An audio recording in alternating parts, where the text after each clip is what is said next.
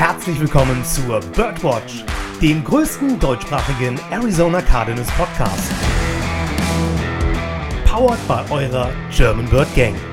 Und hier sind die Hosts Joshua Freitag Also viel besser kann es gar nicht mehr werden. und Lukas Frerk. Lehnt euch zurück und sperrt die Lauscher auf, denn jetzt geht's los. Wunderschönen guten Abend, liebe Bird Gang, wo auch immer ihr uns gerade hört. Einen wunderschönen guten Tag, guten Morgen oder wie auch immer. Ihr habt eingeschaltet zur Birdwatch Episode 21. Und äh, ja, meine Stimme kennt ihr schon. Ich bin der Lukas, ich begrüße euch recht herzlich. Wir haben mit an Bord heute Abend Joshua. Ja, ich, äh, ich gehöre zum Inventar, ne? Also, das passt. Aber hier, der, der dritte Kollege im Bunde ja auch. Ja, ich würde sagen, genau. Nicht nur du gehörst zum Inventar, sondern auch Dennis, den wir heute Abend wieder dabei haben dürfen. Deswegen, Dennis, einen wunderschönen wünsche ich dir. Und ich sage mal ein wunderschönes norddeutsches, tageszeitenunabhängiges Moin. Sehr vernünftig, sehr vernünftig. Ähm, Findet ihr nicht auch, dass die Anmoderation und Abmoderation immer so ein bisschen cringe ist? So, so. So Theo in der Theorie einfach nur. Nö, finde ich nicht. Findest du nicht? Nö. Ja, gut, okay, dann lassen wir das so stehen. Ne? Das ist das mein Empfinden, das passt. Ich muss mich übrigens noch entschuldigen. Ich habe letzte Woche was gesagt, was falsch war. Und zwar PUP heißt Physically Unable to Perform. Und ich habe, glaube ich, Personally gesagt oder sowas. Ähm, das ist mir heute, als ich einen Artikel bei NFL.com äh, gelesen habe, eingefallen. Also, liebe Hörer, falls ihr das hört, sorry. Aber hier kommt die Korrektur für äh, letzte Woche. Äh, wir haben ja, Deswegen, ganz kurz, äh, ich will nicht reingrätschen oder sowas, aber wir haben ja letzte Woche noch darüber gesprochen. Äh, oder wir haben ja die Episode damit beendet, wir haben gesagt, so, hey, ähm, wofür steht denn eigentlich ERFA, also E Restricted Free Agent? Und äh, keine zwei Minuten nachdem wir die Episode beendet hatten und hier noch ein bisschen geschnackt haben, ne, wie wir das halt so machen, äh, kommt der Dennis rüber und sagt, das steht für Exclusive Restricted Free Agent. Ja, So. weil, ich, weil ich schnell googeln konnte. Ja, richtig. Und insofern, da wollte ich gerade noch einwerfen, weil wir ja einmal letzte Woche gesagt haben, damit fangen wir diese Woche an. Damit haben wir die. Pflicht getan. Mal hau rein. Ich würde sagen, wir fackeln gar nicht lange rum, denn es geht los mit dem Trainingcamp. Und zwar, unsere Cardinals befinden sich seit letzter Woche im Trainingscamp und äh, ihr habt bestimmt das eine oder andere mitbekommen. Äh, Joshua hat auch wieder sehr schön äh, den Instagram-Account mit aktuellen News gepflegt, wie ich lesen konnte. Fangen wir doch einfach mal damit an, dass, äh, das kam ja relativ schnell am Anfang, dass JJ Watt leider sich verletzt hat. Ne- Nennen wir es mal Verletzung. Äh, und zwar hat er eine Hamstring-Verletzung und ist deswegen bei dem Trainingscamp anwesend, ist aber nicht, äh, es ist ihm nicht vergönnt, mitzutrainieren. Und da würde ich einfach mal direkt die Meinung von euch zu abfragen, weil darüber können sich ja auch schon äh, die Geister streiten, finde ich. Dennis, ich lasse dir den Vortritt. Ja, also meine Geister streiten sich in dem Moment noch gar nicht. Ich habe schon einiges gelesen mit Injury Prone und war ja klar und äh, hast du nicht gesehen. Ähm, ähm, aber es war ja nicht eine Verletzung, wie du es gerade schon angedeutet hast. Äh, es war einfach nur ein äh, Sore Hamstring, also ein gereizter äh, Oberschenkel in dem Fall. Man hat ihn einfach nur aus Vorsicht äh, aus dem Training genommen, bevor irgendwas Schlimmeres passiert und ich denke, das ist auch genau die, die richtige Maßnahme, wenn man bei den es mal Superstars merkt, ähm, der läuft was nicht ganz rund, ähm, nimm sie lieber aus dem Training. Und er ist ja keiner von den Jungs, die um den Rosterplatz kämpfen müssen. Also von daher kann man ihn ruhig schon. Man weiß, was er kann und er kennt seinen Körper auch. Und wenn er Woche 1 auf dem Platz steht und die äh, Quarterbacks umsäbelt, speziell Ryan Tannehill, dann ähm, alles richtig gemacht. Ja, und du musst dazu sagen, wann ist das also aufgetreten, als du da am Anfang im Trainingscamp, als am ersten Tag sich jeder gemeldet hat, da gibt es ja diesen Laufdrill, wenn du so möchtest, ja, da wirst du erstmal wieder auf die Cardio-Reise geschickt und da ist es ihm halt aufgefallen, ne, so, jetzt spielst schon was länger, trägst ein bisschen mehr mit dir rum, da passiert das schnell, bin ich ganz ehrlich. Und wie Dennis gesagt hat, ist, das ist eine reine Vorsichtsmaßnahme, mehr ist das nicht. Und da musste ihm natürlich andererseits wieder gut halten, äh, dass er ja trotzdem mit auf dem Feld steht und äh, genau, also die Hälfte des Vertrags genau jetzt erfüllt, sage ich mal, die er, sage ich mal, erfüllen soll. Nämlich Mhm. äh, nicht nur die spielerische Komponente, ja, sondern auch diese Leadership-Komponente, die, äh, die man ja quasi mit ihm eingekauft hat. Und die nimmt er gerade in vollem Umfang wahr und äh, insofern, es gibt, es gäbe auch genau die Leute, die sagen, ich stehe auf der Active Pub List und ähm, Freunde, ich mache mir zu Hause einen schönen und drehe mir einen, so ungefähr. Ne? Aber äh. JJ Watt ist da anders. Der Ja, Kollege Gadek auch, ne? Der ist auch auf dem Trainingsplatz, obwohl er nicht spiel äh, trainieren darf. Er war sogar der Erste in der Facility. Ja. Also er war der Erste auf dem Platz, habe ich gehört, der allererste. Aber ich glaube, dass äh, er sich auch am meisten geärgert hat oder mit am meisten geärgert hat, dass er nicht wirklich mittrainieren darf, ne? Weil, ähm, wenn man, man hat ja auch schon viel gehört über ihn, dass er vorm Schedule ist, dass er hoffentlich früher zurückkommt, als man damit äh, rechnen konnte. Aber leider äh, haben sie ihn ja, oder ja, leider, man, man gibt ihm die Zeit, die er braucht, sagen wir es so. Ja, und äh, wir werden sehen. Zum Anfang der Season wird er ja nicht spielen dürfen, ähm, weil er ja auf der Publiste gelandet ist. Aber wie gesagt, wir haben letzte Woche schon darüber gesprochen, gebt dem Jungen fünf Wochen mehr, um sich zu erholen. Man hat gesehen, wie wertvoll der Junge sein kann, wenn du ihn wirklich in die Rotation reinbringst später. Gib ihm die fünf Wochen, ganz im Ernst. Die ersten fünf Wochen können wir vielleicht, also vielleicht haben wir auch nicht direkt Totalausfall wieder an der D-Line die ersten fünf Wochen. Ja, also von daher, das passt. Ja. Gut, ich muss da euch total beipflichten. Ich sehe es ganz genauso. Man darf nicht vergessen, der Mann ist äh, nicht mehr der Jüngste im Footballalter. Der hat 91% der Snaps gespielt letztes Jahr, was wir auch schon öfter angesprochen haben. Das sind ein paar an die 1000 gewesen. Das waren über 1000. Deswegen, das waren Es über waren so 1000. über 1000, genau. Ähm, dann äh, kann man ihm das gönnen und das Wichtige ist, dass er da ist und die Mannschaft jetzt schon mental unterstützt. Ja, aber es ist Ja, halt einfach, sorry, aber es ist halt einfach, äh, genau, also jetzt wurde auch, Ende letzter Woche wurde auch gesagt, Hopkins hätte irgendeine Verletzung. So, weil er, weil er Weil er halt, einen Tag nicht da war, ne? ja, so, Freunde der Nacht, entspannt euch. Wir, wir reden hier von Veteranen, wir reden hier von Leuten, die wirklich mit ihren Körpern umzugehen wissen. Und solange du nicht Carson Wentz heißt und äh, fünf bis zwölf Wochen Fuß-OP-Pause hast, dann kannst du dir, musst du dir wirklich keine Gedanken machen. Also das Ja. ist, ja. Ja. Vor allem bei, bei DeAndre Hopkins hieß es ja auch, äh, in Anführungsstrichen wurde es als Minor Courses genannt. Ja. Ähm, also da war nicht wirklich irgendwas Dramatisches im, im Anlauf und auch nicht irgendwie irgendwas, worum man sich Gedanken machen muss. Der hat einfach mal eben kurz einen Tag gebraucht, wo er was anderes machen muss und dann war das Thema auch schon wieder gegessen. Ja, ich äh, finde auch, also ganz ehrlich, die Veteranen, für die ist das schön und gut, wenn sie dabei sind. Aber wirklich krass benötigen tun sie es nicht. Ähm, deswegen ist alles gut, schön und gut, nehmen wir mal mit, aber ist jetzt auch nicht das Riesenthema, womit wir hier äh, unsere 45 Minuten bis eine Stunde voll machen wollen. Ich meine, aber jetzt noch ganz kurz, um deinen Punkt Bitte. auszuführen, noch weiter. Ich meine, das sorgt natürlich dafür, dass die Rookies und in dem Fall Victor DiMickey und Licky Futo und Richard Lawrence mehr Raps kriegen im Trainingslager.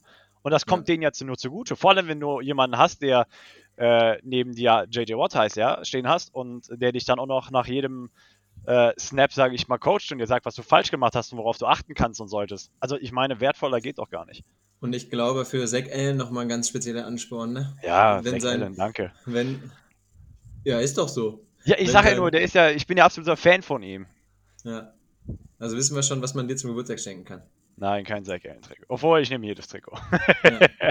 Aber was ich, was ich eben noch einwerfen wollte, das waren ja nicht die einzigen Spieler, die gefehlt haben. Es äh, kam ja äh, die Woche auch die Meldung, dass die Cardinals mittlerweile bei 90% geimpfter Spieler sind oder dass die Mhm. Facility soweit ist, was ja nicht, äh, was ja erstmal sehr, sehr positiv war nach den Berichten, die man davor gehört hat, dass sie eines der schlechtesten Teams in der Impfquote waren. Jetzt kam noch, dass ein paar Spieler im Covid-19-Protokoll sind. Ich äh, hau die Namen gerade mal raus. Das sind äh, Rodney Hudson, Justin Pugh, Calvin Beecham und Andy Isabella und Keshawn Johnson, die bei, die alle im Covid-19-Protokoll sind. Ähm, was ist denn dazu eure Meinung? Eigentlich ähm, ist das kein großes Thema. Also die sind ja aktuell ähm, nicht irgendwie, habe ich nicht gelesen, dass die irgendwie jetzt wirklich erkrankt sind und, und irgendwelche Symptome schwer haben, sondern das ist einfach nur dieses Schutzprotokoll, was die NFL auch vorgibt, soweit ich es gesehen habe. Und gut, ich meine, äh, Calvin Beecham, Rodney Hudson und Justin Pugh sind jetzt mal eben drei von fünf aus der Starting ähm, Offensive Line. Äh, die hättest du Ja. schon gerne auf dem Platz zum Trainieren. Andererseits, alles drei sind Veterans, die haben schon diverse Jahre und Spiele auf dem Buckel und sind auch nicht diejenigen, die unbedingt ähm, äh, noch viel Training brauchen. Ähm, ich habe da einen interessanten Satz von Cliff Kingsbury zugelesen. Er hat gesagt, natürlich willst du deine Starter auf dem Platz haben. Aber die Jungs, die jetzt mehr Raps mit dem Kyler Murray kriegen, die mehr Raps gegen die Top-Defense bekommen, das wird uns im Laufe der Saison helfen, wenn die Jungs einspringen müssen. Und ich finde diesen Ansatz, ja, man kann jammern, dass die Starter nicht da sind. Aber man kann auch sagen, okay, dann kriegen halt die Jungs aus der zweiten Reihe, die Backups, halt besseres Training zurzeit. Also mehr Raps mit den äh, besseren Spielern. Ähm, so gesehen, alles noch im grünen Bereich für mich. Äh, Das ist es, also ich meine, mehr, mehr ist es halt auch nicht. Also ich meine, du hast die fünf Spieler, die du gerade aufgelistet hast, auf die, auf die, auf die Liste gepackt, die sind nicht positiv getestet, im Gegensatz zu den anderen beiden, äh, Shaq Calhoun und Rico, wie heißt der gute? Rico Gafford, die ja beide positiv getestet worden sind. So, Shaq Calhoun ist Offensive Lineman, Rico Gafford ist Receiver. Und du siehst ja schon die, sag ich mal, ne, äh, die Connection da, ne? Wir haben drei Offensive Linemen in den, in den fünf, die du gerade eben aufgezählt hast, Lukas. Äh, und äh, die anderen beiden Receiver von, äh, ne? Und äh, es heißt ja auch nur, die waren in Kontakt mit denen und solange die so und so viele Negativtests in so in dem genannten Zeitraum, ich weiß gerade nicht, wie genau die Regelungen sind, weil die sich ja auch äh, verändert haben. Aber Aber ich, aber ich glaube, es war das, was wir heute schon mal besprochen haben, Joshua, dass man drei Ja, Tage genau. nacheinander negative Tests nachweisen muss. Ne? Genau, irgendwie sowas. Und sind ja nicht positiv getestet. Das ist eine reine Vorsichtsmaßnahme. Die waren in Kontakt mit jemandem, die, der positiv getestet worden ist. Bislang sind es nur Shaq Calhoun gewesen und Rico Gafford, die positiv getestet worden sind. Äh, bei den anderen fünf noch nichts. Ja, also alles negativ. Ich denke mal, wenn da ein positiver Test gekommen wäre, dann wüssten wir das. Und selbst wenn, hätten die Vorsichtsmaßnahmen gegriffen, da du die direkt aus dem Verkehr gezogen hast. Und äh, jetzt sehen wir die die Tage wieder im Trainingscamp. Also von daher, ähm, gut gemacht. Ganz ehrlich, dafür sind die Vorsichtsmaßnahmen da, dafür sind, dafür sind die Regularien da, wenn die Mechanismen greifen, top. Und ähm, wie Dennis beschrieben hat, man muss die Sachen so positiv sehen, wie man kann. Und wenn dadurch auch wieder, jetzt nicht verletzungsbedingt, aber halt, ne, äh, Covid-bedingt, wenn da die Rookies und Spieler, die sonst nicht so viel Spielzeit kriegen, in die Rotation kommen und die Snaps und die, und die Raps im Trainingscamp bekommen können, warum nicht? Was, Ja. ich, was ich dazu sagen wollte, interessant war, also wie wir ja schon mal angedeutet hatten, Max Garcia ist ähm, als Ersatzcenter im Training gewesen. Ja. Äh, Justin Murray hat äh, Pugh ersetzt und ähm, Kevin Beecham wurde ersetzt durch Josh Jones. Ähm, und gerade für Josh Jones finde ich es wiederum gut, dass er auf der Position, die er eigentlich lieber spielt als ein Guard, wo er ja auch hingestellt werden könnte, äh, halt seine Raps im ersten Team bekommt. Kann ihm nur helfen. Und da würde ich gerne genau ansetzen. Es hilft ihm, aber guck mal an, zum Beispiel jetzt Andy Isabella und äh, Keshawn Johnson. Die beiden sind auch im Protokoll. Den beiden wird das ja auch nicht so wehtun, da mal zu trainieren, weil beide hatten jetzt noch nicht den Mega-Impact bei den Cardinals. Jetzt kriegt natürlich eine Rondell Moore mehr Snaps. Er kann sich mehr an das äh, NF an die NFL-Geschwindigkeit, an das NFL alles Mögliche, äh, die Routinen da äh, gewöhnen. Natürlich ist es dann für ihn auch wahrscheinlicher, finde ich, dass er die beiden im direkten Vergleich ausstechen kann und die beiden hinter sich lassen kann, um vielleicht der Rotational Guy hinter Christian Kirk zu sein.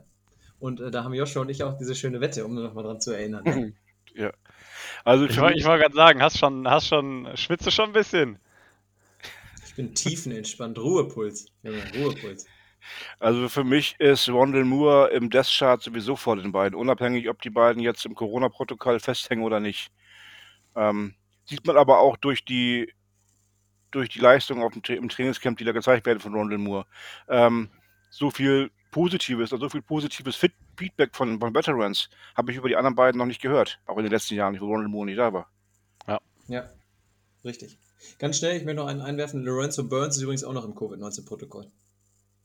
Der Cornerback. Aber machen wir weiter bei Rondell Moore. Joshua, möchtest du dazu noch was Ach sagen? so. Du, hast, sogar wir- als ich den Namen Rondell Moore in den Mund Sollen wir, sollen wir an der Stelle einfach direkt den, Über, den Übergang schaffen zu äh, von dem, was wir letzte Woche angefangen haben zu besprechen, von wegen Position Battles und so weiter, hin zu. Fangen wir einfach mit Rondell an, oder? Komm. Ja. Ähm, nee, wir hatten es ja auch auf Instagram und so weiter schon geteilt gehabt. Äh, aus diversesten Quellen, also wirklich von überall. Ja, wurde gesagt, hey yo, dieser Rondell Moore, ganz im Ernst? Den kriegen die nicht. Also, also es kann ja, also entweder es spricht für die fehlende Qualität unserer Secondary oder einfach für Rondell Moore Spiel, Spielgeschwindigkeit, weil die kriegen den nicht gecovert. Ja. Und äh, ich habe ein paar Videos aus dem Trainingscamp gesehen, von Privatpersonen hochgeladen auf YouTube. Das ist wild. Ohne Witz. Der hat immer ein Yard, immer ein Meter Separation. Das ist, das ist verrückt. Mhm. Okay, wir reden hier von Trainingscamp, das ist noch lange nicht Spielgeschwindigkeit etc. Aber macht es erstmal. Womit er Probleme hat, und das habe ich gesehen in den Videos, waren, er hat ein paar Bälle fallen gelassen. Aber ich denke mal, das kommt auch im Zuge mit der Synergie mit Kyler Murray. Wenn, ne, irgendwann hat er das drin. Ähm, und solange er es im Spiel mal nicht macht, habe ich damit kein Problem. Soll er im Training so viele Bälle fallen lassen, wie er will. Ähm, aber es sieht wirklich wild aus, wie der Junge sich bewegt. Also das ist, es ist wirklich bekloppt. Und für jeden, der letzte Woche nicht zugehört hat und der jetzt gerade eben erst von der Wette erfahren hat, also Lukas und ich haben letzte Woche eine Wette abgeschlossen, dass bis Woche 6 oder einschließlich Woche 6 Rondé Moore eine höhere Snap Percentage, äh, Snap Percentage hat als Christian Kirk. Das ist hochgegriffen. Also ich, hab, ich bin der, der gesagt hat, äh, Rondé Moore hat mehr Prozent. Äh, Lukas ist mit der sicheren Route gegangen und hat gesagt, ja, der, der Christian, der macht das schon. Und ich habe gesagt, hab gesagt, dass er danach, nach Woche 6, äh, wahrscheinlich äh, Christian Kirk überholen wird. Ja, und ich habe gesagt, das macht er früher, bin ich ganz ehrlich. Aber äh, gut, wie gesagt, Wetteinsatz war ein Kasten, nur damit ihr nochmal alle auf dem aktuellsten Stand seid. Und ähm, ja, insofern nein, also äh, bis jetzt nur wirklich Positives über Rondé Moore gehört. Ähm, wie gesagt, Annie Isabella Kishan Johnson nicht auffällig gewesen, weil eben nicht anwesend. Ähm, Christian Kirk hat ein paar Touchdown-Bälle gefangen von Kyler Murray im Trainingscamp, DeAndre Hopkins, genauso wie AJ Green. Und AJ Green natürlich einer, man muss da nicht wirklich über Position Battles reden, aber über den wurde auch nur Positives geäußert entlang des Trainingscamps. Also, ja. ja. Also zu Rondé Moore, ähm, da ist die eine Szene im Kopf, wo er zwischen zwei Cornerbacks ist und den Ball über der Schulter fängt. Und der Ball von kam von Chris Reveler. Also er hat noch nicht mal nur die sauberen Bälle von Kyler Murray bekommen. ähm, also dieser, dieser Catch ist so ein bisschen in Erinnerung geblieben. Von zwei Verteidigern gecovert und er fängt den Ball noch über der Schulter. Ähm, musst du auch erstmal schaffen. Absolut, bin ich bei dir. Ja. Ich würde gerade noch einmal zu AJ Green zurückkommen und nochmal, äh, wenn man so viel Positives von ihm hört, ich glaube halt, dass ihm ähm, auch das, was man aus den amerikanischen Medien entnimmt, dass man ähm, bei ihm merkt, wie gut es ihm tut, dass er die Nummer 2 hinter D-Hop ist. Ne? Die klare Nummer 2, er hat nicht die Hauptlast zu tragen ähm, und äh, er gibt unserer Offense ja auch viel mehr Möglichkeiten. Ne? Wenn du als Defense gegenüber diesen beiden Receivern stehst, egal wer jetzt im Slot steht, ähm, lassen wir das mal außen vor, ähm, dann kannst du nicht äh, D-Hop trippeln und sagen, ja, AJ Green, den lassen wir da drüben mal mit unserem einen Corner oder mit unserem Safety ja. machen, was er will. Das kannst du dir halt nicht mehr erlauben. Und ähm, das tut unserer Offense verdammt gut. Und ähm, was willst du mehr? Wenn du jetzt schon hörst, dass der so performt, dass Ronald Moore so perfekt performt, ähm, finde ich nice. Macht Spaß. Ja, bevor man uns hier irgendeinen Bias unterwirft oder, oder ne, vorwirft oder sowas, es kommt nicht nur von offiziellen Cardinals-Quellen ne, und von den offiziellen Media-Reportern und so weiter, sondern auch von, wie gesagt, privaten und auch äh, Johnny Venerable zum Beispiel. Wir hatten Blake Murphy mal zu Gast. Johnny Venerable ist sein Partner von Revenge of the Birds Podcast. Und der ist eben auch live vor Ort und so weiter und schaut sich das an, weil er, Junge, der hat die Freizeit, ne, das zu tun. Und beneidenswert. Hat, wirklich, ich wäre so gern da. Ich würde mir das einfach mal reinziehen, einfach um die Vibes mitzukriegen und so weiter. Aber was er gesagt hat, war, äh, oder getwittert hatte, war, wenn die Card, also wenn AJ Green auch nur ansatzweise so spielt wie im Trainingscamp, kriegen wir nicht nur 75% von AJ Green, was, was er sonst, also sonst geleistet hat, jetzt äh, vor 2017. Ja, dann kam ja die Verletzung etc. Aber ne, also aus diversesten Quellen hörst du einfach nur, dass es wirklich verdammt gut um die steht und äh, ich bin gespannt zu sehen, wie sich das entwickelt und ob er wirklich am Ende des Tages den Impact hat, den man sich gerade verspricht. Mhm. Ein Reporter hat AJ Green wohl gefragt, wie viele Jahre in seiner Karriere oder ob er sich erinnern kann, wann er das letzte Mal Nummer 2 Receiver gewesen und er hat gesagt, mit dem Lächeln noch nie. Und dieses, ja. und dieses, dieses, dieses Lächeln ähm, hat wohl auch zum Ausdruck gebracht, äh, wie wohl er sich als Nummer 2 fühlt. Weil, ja. weil, er auch dann im weiteren Verlauf gesagt hat, ähm, er hat sich die Karten jetzt ganz bewusst ausgesucht als, als Team, weil er weiß, dass ein Quarterback da ist wie Kyler Murray, dass eine klare Nummer 1 da ist wie, wie die Andrew Hopkins und er einfach nach der schweren Zeit, die er hatte, ähm, als Nummer 2 nicht so wahrgenommen wird, vielleicht nicht so gedoppelt wird. Und äh, er hat Christian Kirk übrigens als Nummer 3 genannt in dem Atemzug, wo wir bei dem Thema sind, Lukas, für deine Wette.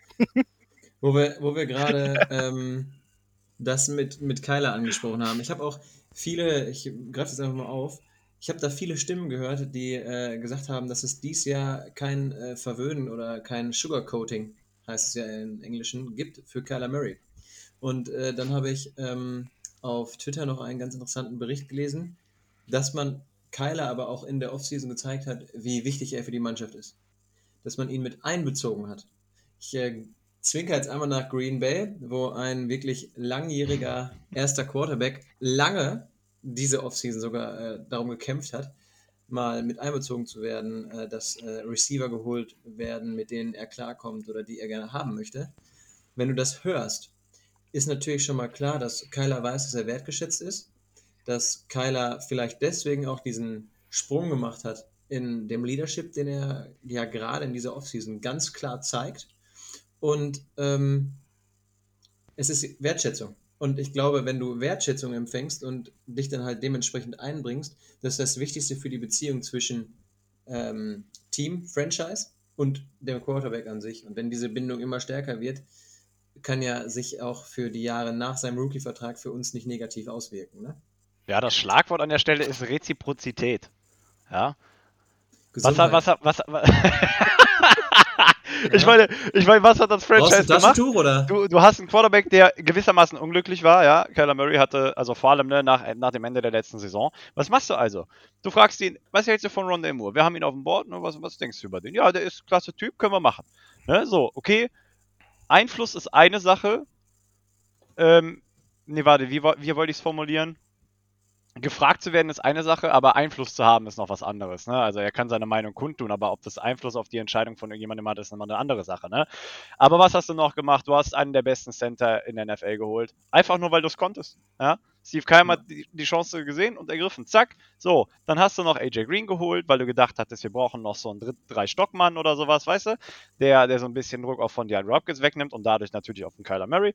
Ähm, ganz ehrlich, man kann sogar so weit gehen und sagen, das Einzige, was wirklich in der Offseason gefehlt hat, um Kyler Murray komplett glücklich zu stimmen, wäre noch ein Thailand gewesen. Aber alles andere lief ja in Richtung Kyler Murray. Indirekt oder direkt. Und man merkt es auch, wie du schon gesagt hast. Klar, man hat oder man darf Kyler jetzt in seiner, seinem dritten Jahr, vor allem mit allem dem, was diese Offseason passiert ist, nicht sugarcoaten oder sowas. Aber so präsentiert er sich ja momentan nicht. Der präsentiert sich komplett anders als letztes Jahr. Ich weiß nicht, Ja. wer das Interview gesehen hat mit ähm, hier, mit Kurt Warner, aber ich habe Kyler noch nie so viel lächeln sehen. Also sorry, aber das ganze letzte Jahr über hatte ich seine Mundwinkel nie so weit oben gesehen. Das war bekloppt und das hat, er hat über vier Minuten hat der durchgelacht. Habe ich schon nie Ja. gesehen. Alleine Mhm. diese Entwicklung, ja, dass du wirklich Empathievermögen entwickelst und Leadership-Qualitäten auch offen zeigst. Komplett wild. Ander, einfach anders. Ja, das, das Stichwort ist halt ähm, Lernprozess, ne? Ja. Ähm, da gab es ja den schönen Satz, im ersten Jahr ging es um die X und die O's, also quasi um die Basics im Quarterback-Spiel. Und jetzt kann man sagen, geht es um Leadership und die haben auch zum ersten Mal wirklich betont, dass es sein Team ist. Ne? Und das spricht aber auch für die Sache, ähm, dass man, wie du es gerade gesagt hast, Einfluss hat er vielleicht noch nicht so wie ein äh, 17-jähriger Quarterback aus nördlicheren Bundesstaaten. Aber ähm, er wird gefragt vom Coach Kingsbury, äh, welchen Receiver ist denn eigentlich so der, den du am liebsten wärst? Gerade vielleicht bei denen, die ähm, um Rosterplätze kämpfen. Ne? Wenn es darum geht, willst du lieber Isabella haben oder Keyshawn Johnson oder, oder einen von den anderen noch, ähm, mit welchem kannst du besser arbeiten? Und da Und wird er ich- sicherlich auch das eine oder andere Wort zu sagen können. Ja, und ich persönlich glaube, ich äh, mach da mal einen Vergleich. Ihr könnt mir einfach eure Meinung mal dazu sagen. Wenn das gleich was ins Phrasenschwein gibt, Lukas, ne? ich erinnere dich dran. Nee, gibt's, gibt's nicht, keine Sorge. Ich finde, Ron, Rondell Moore ist ja ein Speedster, ne? Und wenn ich mal, ich habe heute bei Twitter so ein bisschen durchgescrollt und da hat, äh, ich glaube, auch der Co-Host von The Revenge of the Birds ähm, gepostet, mich würde es nicht wundern, wenn die Cardinals Marquise Brown und Kyler Murray irgendwann wieder zusammenbringen. Und jetzt klickert es bei mir im Kopf. Speedster, klein, schnell, wendig. Rondell Moore. So ein bisschen vielleicht den Vergleich dahin. Was sagt ihr dazu? Ich würde, ich würde ganz kurz, wer nicht weiß, wer Marquise Brown ist, er spielt, also wenn du den Marquise Brown meinst, der gerade für die Ravens spielt, Richtig, den meine dann, ich. dann okay, dann reden wir vom gleichen Marquise Brown. Ich würde nicht den Vergleich zu Rondell Moore ziehen, weil wir haben, welchen Spitznamen haben wir ihm letzte Woche nochmal gegeben, einfach nur um das wach zu rufen, oder war es vorletzte Woche? Es war die Abrisskugel, nicht der Speedster, es war die Abrisskugel. Einfach weil dieser Typ so eine kleine, kompakte, ich trete dir in die Fresse Mentalität ausstrahlt mit seinen 600 Pound Squat Oberschenkeln, ja. Äh, der kommt auf dich zu und nimmt das ein oder andere Tackle noch mit, ne? Und das hast du gesehen und er hat äh, diese Awards gewonnen und hast du nicht gesehen. Deswegen würde ich Keith Brown nicht mit Rondé Moore vergleichen. Klar, von der Körpergröße her kannst du die nebeneinander stellen, kann das beide auf den Kopf spucken. Aber ich würde den Vergleich viel eher zu Annie Isabella ziehen. Und wenn man jetzt die, wenn man jetzt den Recency Bias, sage ich mal, mitnimmt und eventuell natürlich kann McKees Brown den anderen Impact haben als Annie Isabella, aber wenn du da den Vergleich ziehst, musst du natürlich mit Vorsicht genießen, weil am Ende des Tages wäre McKees Brown für mich derselbe Spielertyp wie Annie Isabella und das hat nicht so gut gefruchtet. Also. Aber da, Ich da finde- gehört natürlich noch viel finde- mehr zu. Deswegen. Ich finde das sehr interessant, was du sagst. Ich grätsch da trotzdem rein und sage, ähm, mit Marquise Brown hast du nur einen erfolgreichen Andy Isabella. Ist McKees Brown erfolgreich? Timeout. Ich, ich, ich finde, also ich stelle deine Frage in Frage. ja, aber ich finde, dass Ja. Marquise Brown in seinem ersten Jahr, natürlich war er auch äh, relativ schnell frustriert und hat auch da schnell äh, öffentlich an die Glocke gehängt und gesagt, äh, Lamar, du gibst mir zu wenig Bälle, gib mir mehr Bälle, bla bla. Ähm, aber ich fand schon, dass er als Rookie Zahlen aufs Board gebracht hat, die jetzt nicht so alltäglich waren. naja, gut. Dennis, ja, erzähl los mal. Nee, ich wollte Eli sagen, was äh, Lukas gesagt hat. Also er ist schon jemand, der in seinem Rookie-Jahr gute Zahlen gebracht hat. Ähm, man muss ihm auch zugutehalten, so ein kleiner, kleiner Front jetzt gegen die Ravens. Ähm, die haben halt auch keinen Quarterback, der gut werfen kann. Nein, Spaß beiseite. Der Jackson kann auch gut werfen, aber ähm, vielleicht Besser als wir. Ja, also, klar. Nein, aber ähm, vielleicht mit, mit einem Quarterback wie Kyler Murray, der vielleicht doch einen besseren Arm noch hat, ähm, kann er auch noch mehr reißen. Nimm doch das vielleicht weg, Dennis. Wir alle wissen, wovon wir hier reden. Ja, ich habe also- mal gerade ich also hab ganz gerade die kurz. Stats rausgeholt. Ja, okay, Lukas, hau raus. Marquise Brown 2019 46 Receptions für 584 Yards und 7 Touchdowns. Das war die Rookie-Season. Das Ja. ist die Rookie-Season gewesen. Und 2020 58 Receptions, 769 Yards und 8 Touchdowns. Ja gut, er hat keine 1000 Saison- 1000 Yard-Saison gehabt. Aber trotzdem finde ich, ich, ist er die Nummer 3? Oder was ist er in, in, in äh, Baltimore? Äh, wenn du Mark Andrews mitzählst, dann ist er Nummer 2. Also du kannst schlecht sagen, dass Marquise Brown im Death Chart hinter Des Bryant am Ende der Saison stand. Das hätte Also- ich jetzt auch niemals so gesagt.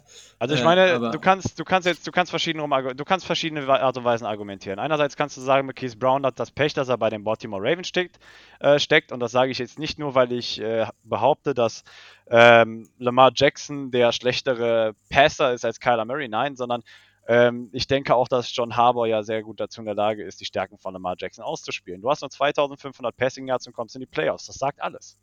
Ja, das ist kein ich passe dir den Ball-Team, die Baltimore. Das ist ein Ja, das ist ein Run-First-Team und das ist, das ist, die haben ihre Identität gefunden, keine Frage. Als Receiver bist du da halt an der falschen Adresse. So, und jetzt spielst du noch in der Division, wo du jetzt mal sagen kannst, die haben auch alle relativ gute Secondaries. Also, das ist, es ist wirklich kompliziert für Wide Receiver bei den Baltimore Ravens. Jetzt kannst du sagen, okay, wie viele Yards hatte er? 700 schieß mich tot? Ja. Sagen wir knappe 800. Irgendwie Lemar hatte, glaube ich, für 2400 gepasst. Das ist nicht, also was ist das für ein Anteil? Was sind? Ja, aber ich finde, wenn du mal siehst, in den ersten beiden Saisons fast 1400 Yards, ist das schon nicht verkehrt und 15 Touchdowns. Also komm, Ja, es gibt viele mehr. Leute. Ja, Da aber es gibt mehr. viele Leute, die Okay. sind auch viel beschissener. Du, du hast das Argument gewonnen, einfach aufgrund der Stats von Andy Isabella. Keine Frage. Ich wollte Ja. gerade schon sagen, ja. Ich, ich weiß jetzt auch nicht gerade, wer- man muss das natürlich noch mit dem Snap Count, Snap in Relation setzen, ne? weil Andy Isabella ist auf jeden Fall tiefer im Depth Chart als äh, Marquise Brown. Ähm, ich denke auch, wenn die Baltimore Ravens einen Receiver wie Hopkins hätten, sähe das alles nochmal anders aus und wer weiß, wie Richard Bateman da jetzt einschlägt. Aber ungeachtet dessen, es ist eine Debatte, die wir, glaube ich, gar nicht führen müssen, weil ich glaube, es wird nie dazu kommen. Nie im Leben. Ga ga ganz schnell, nur noch eins, weil ich gerade der Zahlenguru bin. Andy Isabella, über beide Jahre, 30 Receptions, 413 Yards, 3 Touchdowns. Ja, gut. also ich Das meine, wir halt- haben über Andy ist halt Isabella nix, schon ne? ausgiebig gesprochen. Ja.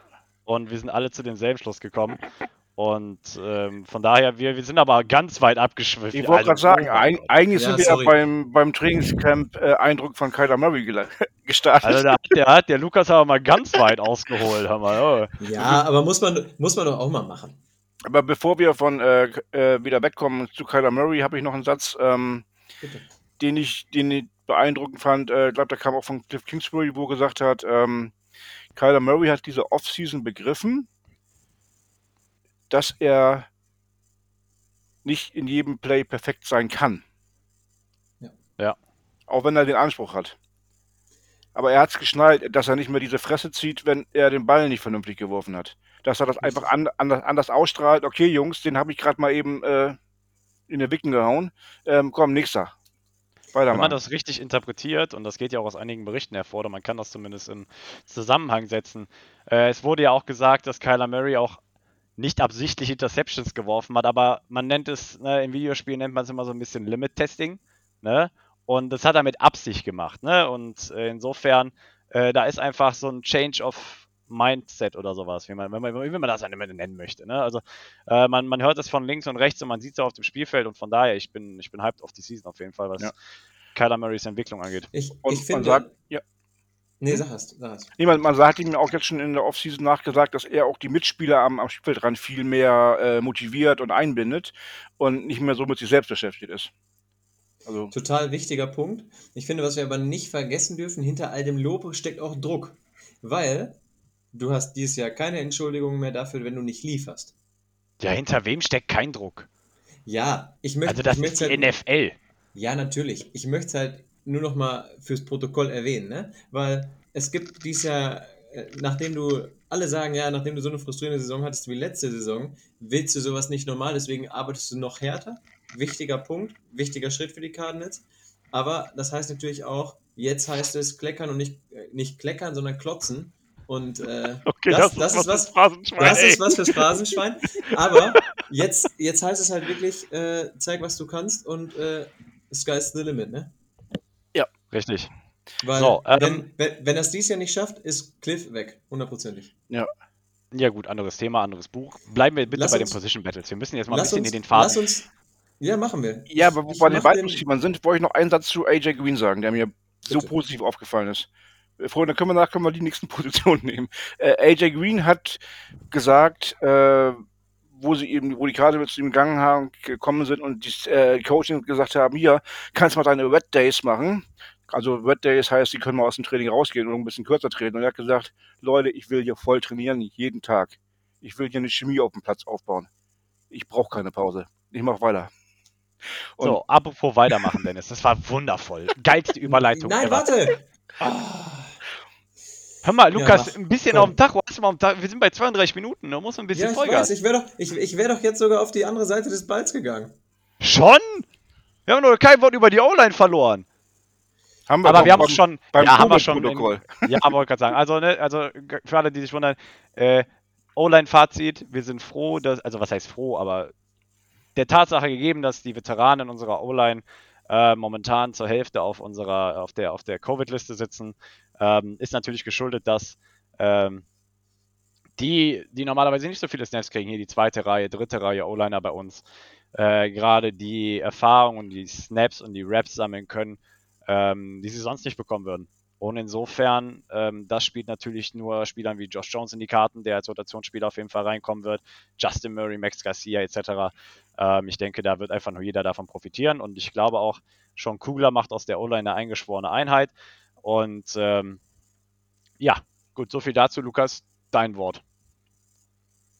Kommen wir zu den Cornerbacks.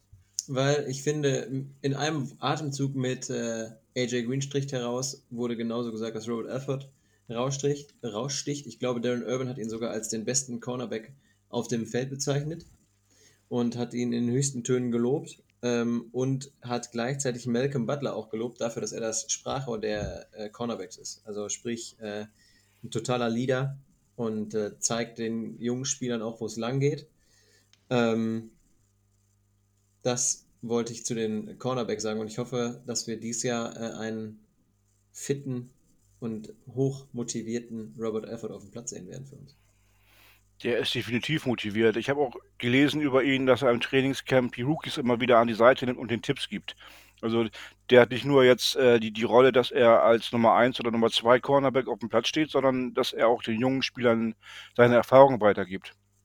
Und letzte Woche haben wir mit Daryl Worley ja noch von den einen ehemaligen Cowboy äh, Cornerback dazugeholt, der auch schon seine Erfahrungen gemacht hat in der NFL. Ähm, einfach, glaube ich, mal für, für das Depth Chart. Ähm, also das ist eine Position, wo die, wo die, wenn alles gesund bleibt, wir richtig gut besetzt sind und äh, aktuell stellen sich ja Robert Alford und äh, Malcolm Butler als Nummer 1 und Nummer 2 dar. Ähm, auch wenn ich schon von einigen gehört habe, der eigentliche heimliche Nummer 1 Cornerback, den wir haben, ist Byron Murphy, der allerdings im Slot spielt. Der seine Ähm, Position da wäre ich gefunden mir sogar mittlerweile gar nicht mal mehr so sicher, weil äh, man durfte beobachten, dass äh, The Quiz Denard, ja ein weiterer Veteran, den wir verpflichtet haben, äh, nicht nur Snaps Outside gespielt hat, sondern auch wirklich Inside und dass Byron Murphy im Gegenzug auch nicht nur Inside gespielt hat, sondern auch Outside. Also ähm, da ist man, ich denke mal, man ist halt auch für die Situation gewappnet, wo du nicht immer mit drei Cornerbacks spielst, sondern wo du dann auch sagst, hey, wir haben jetzt nur zwei auf dem Feld. Byron, ab geht's. Ja? So, und äh, ich denke, dafür sind die Raps da und äh, ich denke, Byron Murphy ist definitiv, wenn nicht der beste Cornerback momentan bei uns im Team, einfach weil du nicht weißt, was du von den anderen beiden erwarten kannst. Ne? Byron Murphy ist der, der am längsten bei uns im System ist. Jeder andere Cornerback ist neu. Jeder. Ja. Keiner von denen war länger als, also die haben noch kein Spiel für uns gespielt. Malcolm Butler nicht, Robert F. Robert Efford nicht. Und Äh, Robert Alford hat dafür schon ganz schön viel Geld von den Karten jetzt gesehen. The Das ja Denard nicht, ja, Wally nicht, unsere Draftpicks nicht. Also, ne, insofern unfassbar, dass Byron Murphy der einzige Cornerback ist in unserem Dev-Chart, der überhaupt mal ein Spiel für die Karten jetzt gemacht hat bis jetzt. Und insofern natürlich relativ dünn besiedelt, wenn man so möchte, aber ähm, wie du gesagt hast, Alford ist halt ein Trainingscamp-Cornerback gewesen die letzten Jahre, immer gut im Trainingscamp ausgesehen, dann kamen unglückliche Verletzungen dazu, passiert, kannst nichts machen hoffen wir, wie gesagt, dass sie gesund bleiben. Und ähm, ist natürlich die Frage, wie, inwiefern die letzten Jahre Elfert so ein bisschen aus der Spur geworfen haben. Klar kannst du im Trainingscamp gut aussehen, aber wer weiß, wie das in NFL, Spielzeit, Geschwindigkeit aussieht am Ende des Tages. Ne? Ähm, ist natürlich die Frage, ob du dann die Leistung transferieren kannst. Und bei Malcolm Butler mache ich mir eigentlich keine Sorgen, weil er hat seinen Spielstil gefunden, der ist physisch, äh, er hat eine Dog-Mentality, der macht alles, was, er, was gemacht werden muss. Das ist keine Frage. Natürlich hat die Verpflichtung von Wally zur Folge, dass unsere Rookies, denke ich mal, ähm, wieder einen Depth-Chart-Spot, wenn man so möchte, weiter nach unten gerutscht sind, weil du am Ende immer eher mit Erfahrung gehst, es sei denn, Marco Wilson oder Tay Gowan stechen wirklich so heraus, dass du sagst, ja, okay, wir sind confident, die zu spielen. Mal schauen, wie es sich entwickelt. Da ist ja leider noch nicht so viel rausgekommen, aber wenn eins rausgekommen ist, dann, dass Marco Wilson einen besseren Eindruck gemacht hat als Tay Gowan bis jetzt. Ja, Nicht schlecht. Ja, ich denke auch, dass wir ehrlich gesagt äh, unsere Rookies, im Co äh, die Cornerback-Rookies vor allem, spät sehen werden. Ich glaube nicht, dass die jetzt äh, in diesem Jahr so viele Snaps sehen werden. Ähm, ich glaube, dass sie auch viel erstmal Richtung Special Teams gehen, was so ja ty die typische Rookie-Aufgabe ist eigentlich. Ähm, darf man mal äh, im Auge behalten, aber ja, erstmal wir reden ja auch immer noch von Viert- und Sechstrunden-Picks, ne? Also richtig. Wir Genau. wünschen es ihnen natürlich, aber nur wenn sie wirklich, ne, also auch wirklich so gut sind und sagen so, hey, kommt in die Rotation, Jungs, lasst uns ein bisschen Spaß haben. Aber wie du sagst, ich glaube, wenn dann auch eher zum Ende der Season hin. Ähm, glaube nicht, dass wir die am Anfang sehen werden, wenn jeder gesund bleibt und insofern weitermachen. Richtig.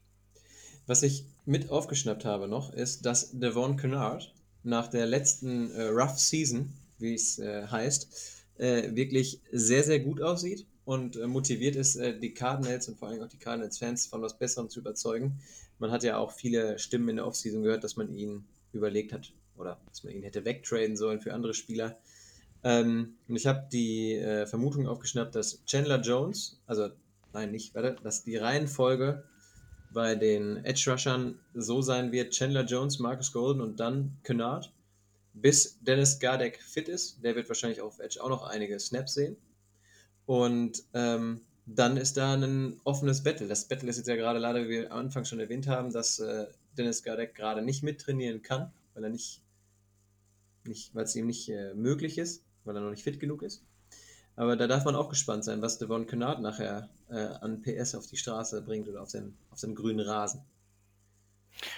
Devon Kennard, ja, ist ein Hometown-Kid. Der kommt ja aus äh, Phoenix, beziehungsweise aus der Gegend da. Ähm, äh, und er hat auch gesagt, er hat es vermisst, vor einem vollen Stadion, äh, Stadion im State Farm Stadium spielen zu können. Ähm, er möchte sich halt quasi seiner Homebase mal richtig zeigen und er hat gesagt, er hat das letzte Jahr genommen und das Klo runtergespült. Ähm, ähm, Was anderes blieb mir auch nicht übrig. Nein, Sorry. aber, aber das ist halt, äh, ich finde diese Mentalität gut. Okay, er, er sieht ein, er, er ist selbstkritisch und sagt, das Jahr war Mist.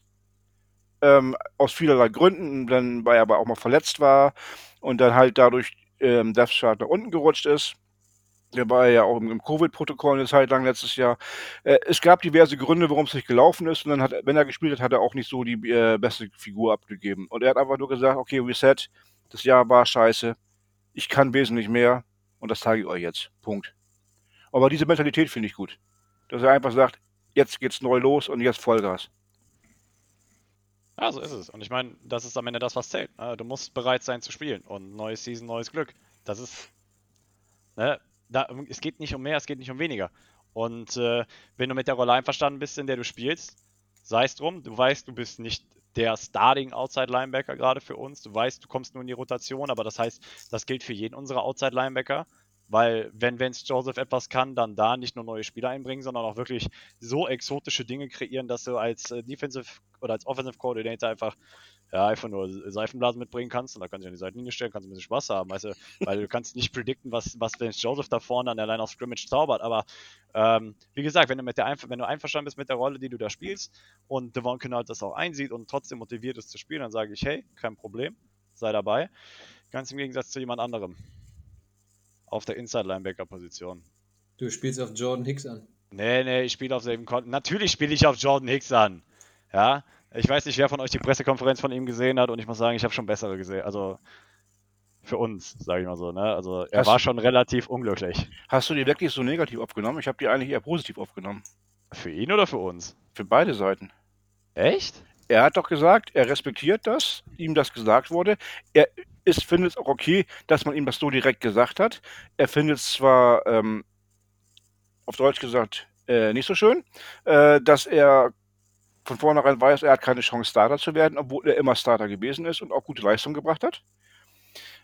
Aber er sagt auch gleichzeitig, Savin Collins ist so ein geiler Typ, der wird eine Bombenkarriere hinlegen. Der, was der Junge hier macht, das ist einfach äh, unglaublich. Ähm, und er trainiert ja auch viel und gibt den Jungs auch Tipps. Also ich, dass er unzufrieden ist, wenn man ihm sagt, Kollege, du warst jetzt hier ein paar Jahre Starter, aber ab heute hast du keine Chance mehr Starter zu sein, dass er dann nicht sagt, ey geil, habe ich Bock drauf, ist doch ganz normal. Also ich meine, ja- ja. Aber dass Ja, er dann sagt, stimmt. ich finde das aber fair, wie ihr mir das, wie ihr das gesagt habt und ähm, im Zweifel auch einem Trade zustimmen würdet, ohne da jetzt großartig Tamtam zu machen, ähm, ist doch okay. Und er trainiert, wie gesagt, äh, voll. Also es ist nicht so, dass er jetzt keinen Bock hat. Ja, aber ich glaube, das hängt damit zusammen, dass er sich für andere Teams noch attraktiv halten möchte. Also er trainiert mit, weil er immer noch ein Prospect ist. Ja, Ja, das, also- mag, das mag ja alles sein, aber Ben Joseph hat auch gesagt, es wird auch Sets geben mit Collins und Hicks. Richtig. Habe ich auch gehört. Ja, aber, aber wenn Jordan Hicks damit doch nicht glücklich ist, dann, dann, dann ist doch der ganze, dann ist die ganze Magie raus. Sehe ich anders. Ja, aber ich wenn. Jordan Hicks unglücklich mit der Situation ist, da kannst du ja sagen, was du willst, wenn der nicht, wenn der nicht will. Da kann, da kann Collins so gut sein, wie er will. Da kann Vance Joseph die, die verrücktesten Formationen haben. Wenn er keinen Bock hat, Ja, aber er zeigt Ja, unabhängig er davon, dass er damit einverstanden ist, Nein, wie er mit ihm umgegangen worden ist, wenn er keinen Bock hat, Nein, nein, nein, nein. Er hat, er hat nie gesagt und er hat nie gezeigt, dass er keinen Bock hat. Er hat gesagt, dass er es frustrierend findet, dass ihm nicht die Möglichkeit gegeben wird, für den Starting-Job zu kämpfen. Nichts anderes hat er gesagt. Und diese hat- Au Und es Genau. wurde gesagt, er ist first in line. Er ist der Erste, der da ist. Er ist der, er ist der Veteran, der in den ganzen Drills vorne weggeht. Er ist der, der die Rookies an die Seite nimmt, mit denen darüber spricht und der sich in seine Rolle einpasst.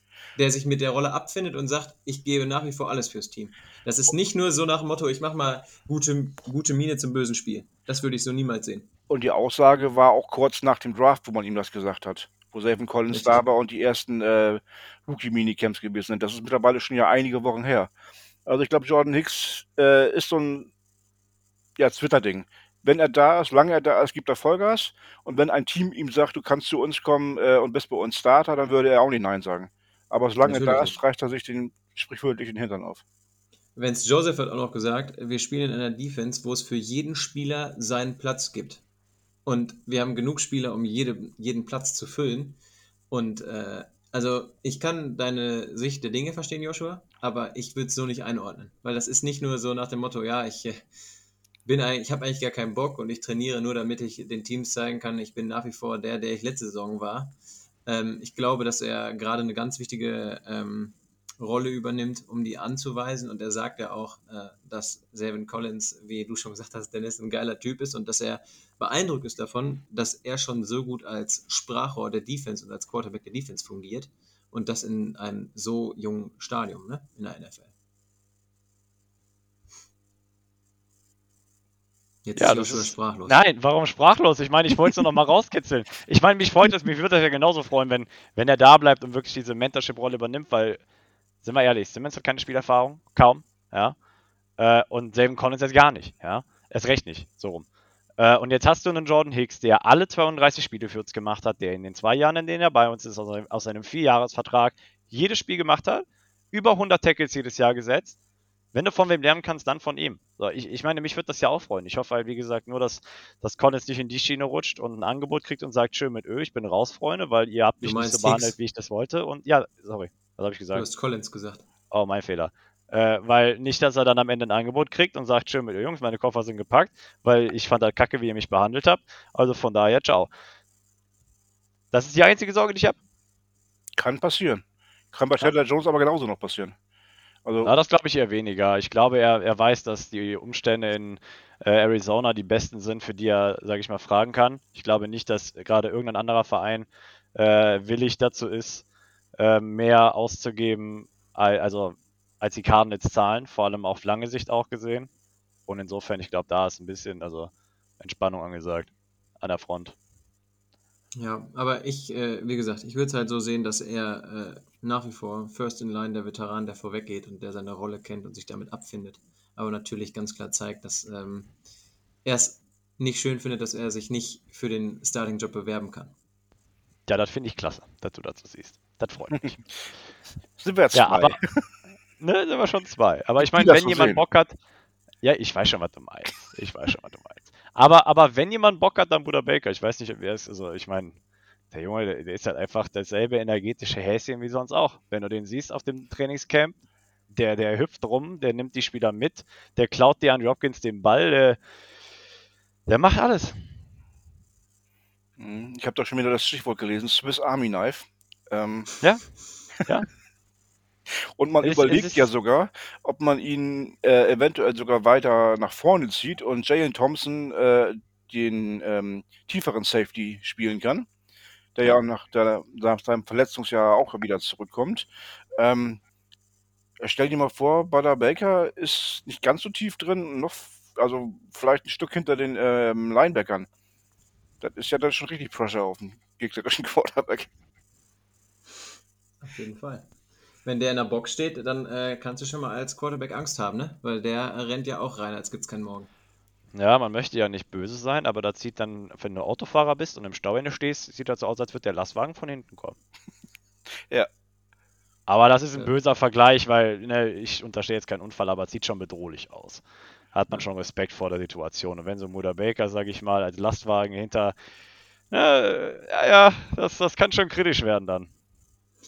Wo wir gerade bei den Safeties sind, ich habe auch gehört, dass Chris Banjo sich sehr, sehr gut präsentieren soll und äh, die Competition da äh, im Depth im Depth Chart der ähm, Safeties auch äh, ganz gut aufmischt. Ähm, ja, hat wohl auch Kyler Murray das, die erste Interception weggenommen, ne? Ja, war ein Tipped Ball, ne? Hat man ja. gelesen. Ja. ja. Aber, aber ich glaube, das hat auch damit zu tun, dass er halt zum Ende der letzten Saison wirklich sehr gut gespielt hat. Ich meine, er hat auch noch viel Menge Spielzeit gesehen letztes Jahr. Und ich glaube, der Junge will einfach genau da anknüpfen, wo er aufgehört hat. Scheiß darauf, dass er plus 30 ist. Ich glaube, das juckt ihn selten wenig. Der Junge hat Bock zu spielen, das siehst du dem an. Und wenn er Bock hat, soll er, also bitte. Ist halt auch gerade eine Position, wo man immer so einen Spieler braucht wie Chris Banjo, weil die beiden Thompsons ähm, bisher es auch nicht geschafft haben, die Saison voll durchzuspielen. Ja. Ähm, du brauchst jemanden wie Chris Banjo, der dann voll da ist. Ich meine, also nicht zuletzt deshalb hast du auch noch, also neben Chris Banjo haben wir ja auch noch ähm, hier den von Cincinnati, den neuen, Sean Williams, oder wie heißt er? Ja. ja äh, verpflichtet, also wir haben noch zwei, drei weitere in der Rotation im Death Chart drin sitzen, äh, die auch am Trainingscamp teilnehmen. Also ich meine, wir haben schon häufig über die Verletzungen von den Thompson-Brüdern gesprochen und äh, Buda Baker ist auch äh, sehr verletzungsanfällig insofern, dass das der Spielstil, den er halt nun mal trägt und den er umsetzt und mit dem er da auf dem Spielfeld interagiert mit den anderen, das ist halt, da verletzt er sich halt schon mal schnell, ne? Und äh, insofern immer wichtig, da auch die Leute äh, oder genügend Leute in der Rotation zu haben und Chris Banjo ist eben einer davon. Ja. Absolut, sehe ich ganz genauso. Darf man im Endeffekt äh, sehr gespannt sein, äh, an welcher äh, Position sie ihn im Depth Chart äh, positionieren werden. Und ich glaube auch, dass er in der Preseason viel Spielzeit sehen könnte. Einfach um den Starter zu schonen wir, wir sind jetzt bei 50 Minuten und ich habe gerade bemerkt, wir haben eine Position nicht besprochen, die auf der anderen Seite des Balls liegt. und die noch für ein bisschen Kontroverse gesorgt hat. Running Back. Also Entschuldigung, aber Ino Benjamin, hallo, was musste ich da hören? Der Junge ist potenzieller Nummer 3 Running Back. Entschuldigung, was? Also ich meine, wir haben darüber gesprochen, wir haben darüber philosophiert und so weiter, aber jetzt ist es wirklich mal konkret geworden und es wurde gesagt, so, ja, vielleicht, ey, Ino ist auf jeden Fall dabei in der Diskussion und wenn er schon in der Diskussion ist, dann ist der Weg sage ich mal, in den Spot rein, gar nicht mal mehr so weit. Ja, definitiv. Und, und, ne? und wer würde es nicht gerne sehen, den, das, das Hometown-Product, sage ich mal, äh, ne, zu sehen da. Von daher, äh, auf jeden Fall weiter zu, spannend, auf jeden Fall weiter zu verfolgen. Die letzte Woche im Trainingscamp war ja noch relativ, man möchte nicht sagen uninteressant, aber interessant wird es ja wirklich erst ab morgen, wenn auch wirklich alle äh, komplett Ausrüstung tragen dürfen, weil die letzte Woche war ja noch, es gab ja da verschiedene Tage. Also gestern zum Beispiel war ja Ruhetag. Dann äh, durften sie an den drei Tagen mit Helm spielen, aber No-Contact-Klausel, ja, dabei und dann und so weiter. Da gab es ja wirklich, Auflagen über Auflagen über Auflagen, was du an welchem Tag machen durftest. Und morgen ist eben der erste Tag, wo du komplett ausgerüstet an den Start gehen darfst. Und auf die Bilder bin ich ganz besonders gespannt. Äh, und insofern, äh, wir halten euch natürlich weiter auf dem Laufenden, was alles rund um das Trainingscamp und jedes Position Battle angeht. Und ähm, ich würde sagen, kommen wir über das Schlusswort, weil wir haben ja jetzt schon viel auch über das Trainingscamp gesprochen und über die einzelnen Spielergruppen. Kommen wir zu einem Thema, das uns jetzt noch, äh, das wollten wir noch als letztes Segment reinballern. Äh, Dennis, ich überlasse dir einfach das Wort, weil du hast das Thema vorgeschlagen und ich wollte es eigentlich gar nicht erst ansprechen, weil im Sinne, äh, also eigentlich hat es gar nichts ich lass dich einfach kommen. Du erklärst das schon. Ja, wir haben ja in den letzten Wochen diverse Male Ratings und Rankings hier in der Luft zerrissen, uns gegenseitig die Köpfe heiß gesprochen und äh, für die Spieler ein ganz wichtiges Ranking ist ja immer das Madden-Ranking. Und da kam jetzt diese Woche oder letzt, in der letzten Woche die Position raus und ähm, äh, ich glaube, Kyler Murray war letztes Jahr auch ein Spieler, den das sehr beschäftigt hat, welches Ranking er hat welches Rating er hat. Und dieses Jahr hat er eine 82 bekommen. Ähm, ich glaube nicht, dass er vor, vor Freude Luftsprünge gemacht hat und damit ist er auch nicht in den Top 10. Da sind so illustre Namen wie Matt Ryan noch vor ihm und Ryan Tannehill. Ähm, ja, was sagt ihr dazu, Jungs? Listensaison, nein, Spaß. äh, ich sag dazu, äh, ja, es ist, es ist wie, wie letztes Jahr, ne? Es, äh, ich habe schon einige Wörter fliegen sehen, wie disrespectful, etc. pp. Ja, eigentlich fällt mir da nicht, zu, nicht viel zu ein, weil ich finde, äh, er hat gerne was im Mitte der 80er Region was verloren und äh, wenn ich da höre, dass ein Matt Ryan vor ihm steht, ähm, dann frage ich mich, mit welcher Berechtigung da vorne. Ja, ich meine, müssen wir da noch drüber reden? Das ist, ich meine, du, du darfst wirklich nicht alles, was, was Madden und PFF, wir haben so oft darüber schon gesprochen, du darfst es nicht für wahre Münzen nehmen. Ich meine, du wirst den Punkt gleich noch anbringen. Aber PFF hat zum Beispiel gesagt, Buda Baker, Platz 16 in der Liga innerhalb aller Safeties. Okay, kein Problem. Disrespectful, Buddha Baker wollte nicht mehr, dass PFF auch nur seinen Namen in den Mund nimmt, ja.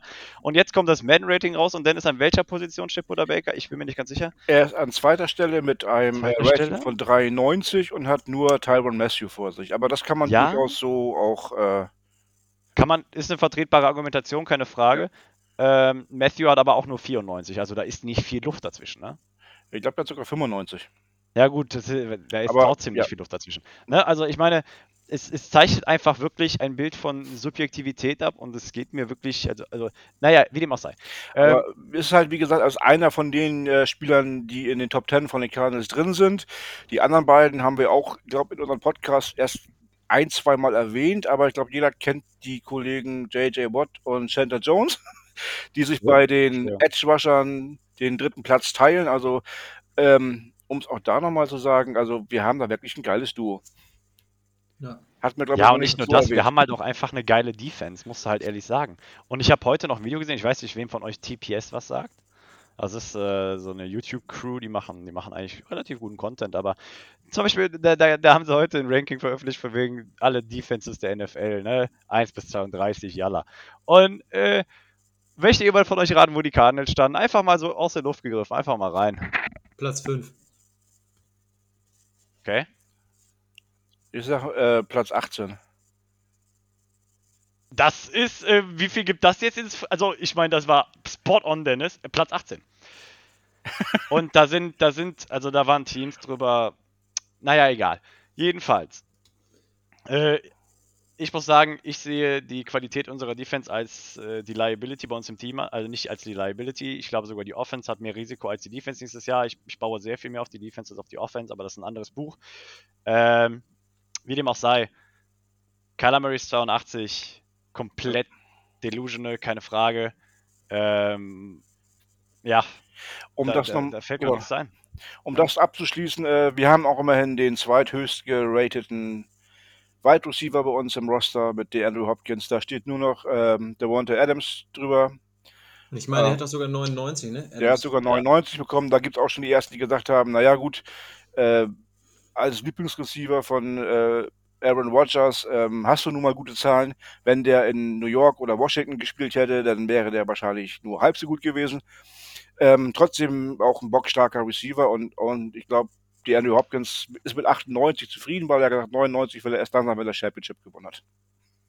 Ja, das ist meine Ansage. Richtig. Ähm, nee, aber also diese Systemkritik, das finde ich immer so. Ja, er hätte, wenn, wäre und aber, er spielt nun mal in Green Bay bei Aaron Rodgers und das ist jetzt auch nicht wirklich so, als hätte er da einen leichten Job. Ja, also er ist schon ein Weltklasse-Receiver, das darf man nicht vergessen. Und genauso wie Hopkins gehe ich davon aus, wenn Adams den Verein wechseln würde, rein hypothetisch, würde der genau dieselben Zahlen irgendwie aus, in der Lage sein, aufs Parkett zu bringen, äh, was Hopkins halt auch einfach zeigt als Beispiel, ja. Der hat unter so vielen Quarterbacks in Texas gespielt. Illegal, wie viele das waren, ja. Und dann kommt er nach Arizona und in seinem ersten Jahr legt er genau dieselbe Leistung ab wie die ganzen Jahre in Texas zuvor. Es gibt einfach eine Klasse an Right Receivern, das ist kackegal, wo die spielen und mit wem die spielen. Die funktionieren halt so gut, da kann ich denen den Ball zuwerfen und das funktioniert. Nur damit jeder die, die Metapher versteht, die ich gerade imstande bin äh, zu zeichnen. Ne? Also, ja, deswegen, ich bin auch nicht böse, dass die Andrew Hopkins so zweite beste, Wi- also nach Matt, also ich meine, Wie gesagt, es ist immer noch ein Computerspiel oder ein Konsolenspiel. ja, und am Ende des Tages hat Herr Adams 10 Touchdowns mehr, ne? Also von daher, Ja? Ja. Alles gut. Ich finde, ich finde eigentlich ganz schön, dass die Cardinals, äh, ich habe das nochmal nachgeguckt, auf Platz 8 insgesamt sind bei Madden mit einem Overall-Rating von 85. Das Ja, finde ich, ich äh, ist schon schön, ne? Auf jeden Fall. Ich meine, wenn alles zusammenkommt und alles harmoniert, dann, dann sind wir halt ganz weit oben. Äh, ist halt nur die Frage, ob dann äh, das Team und Cliff Kingsbury das jetzt alles, was wir besprochen haben in der gesamten Offseason, genau das, was der Plan der Offseason war, von der Mentalität bis hin zum Leadership, über die Physis, über, äh, ne, also alles, was wir besprochen haben, die Editions, die, die neu, also kannst du, kannst du alles aufzählen, kannst du alles nummerieren, kannst du, das, wenn das alles greift, ich denke, dann werden wir auf jeden Fall einen Playoff-Run hinlegen. Ist ja nur die Frage, ob. Ist nur die Und das Frage, ist ein mit welcher großes Statistik, ne? Ja, aber ich meine, die Frage wird sich früher oder später klären. Wir haben keinen Sonntag mehr ohne Football, Ladies and Gentlemen. Wir haben in zwei Tagen das Hall of Fame Game. Äh, die Preseason Games be äh, beginnen nächste Woche oder nächsten Sonntag. Ja, doch, 100 Prozent. Donnerstagmorgen ist das doch, oder? Das, das Preseason. Ja, das, welch Mittwochnacht, Donnerstag früh. Willst du mich jetzt echt dafür in die, Pfanne- in Nein, die ich, ich, ich war. Ich Doch, wolltest du gerade. Und doch, doch, wolltest du. No front, Alter. Doch, Front.